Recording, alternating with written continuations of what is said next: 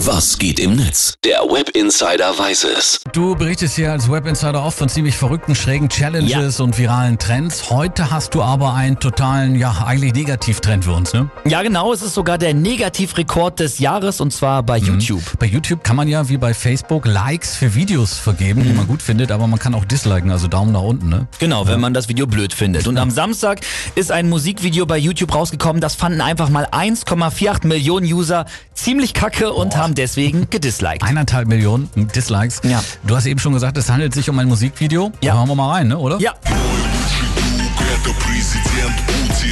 Мой лучший друг. Oh Gott. yo, yo, yo. Ah, da hätten wir vielleicht unsere Hörer doch vorwarnen müssen, oder? Bei vielen sind wahrscheinlich gerade die Boxen geplatzt unterwegs im Das Auto. kann sein. Meine Güte. Entschuldigung. Das war der Rap-Song Moskau von den beiden russischen Rappern Timothy und MC Goof. Der Song feiert Wladimir Putin ordentlich ab und außerdem wird gerappt, ich gehe nicht auf Demos und ich verbreite auch keinen Scheiß. Uh, sehr gefährlich, ich höre schon Ja, raus. und dann wird Moskau gelobt als Stadt, in der es keine Schwulenparaden gibt.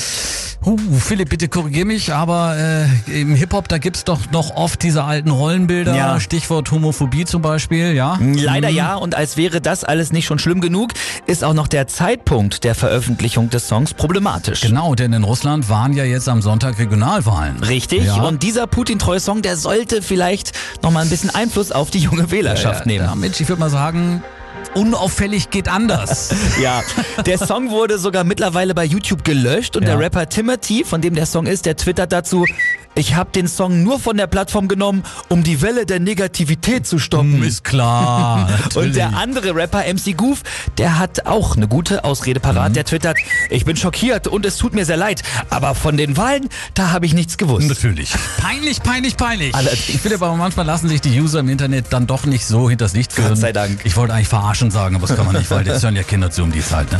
Philipp, vielen Dank für den Blick ins World Wide Web. Sehr gerne.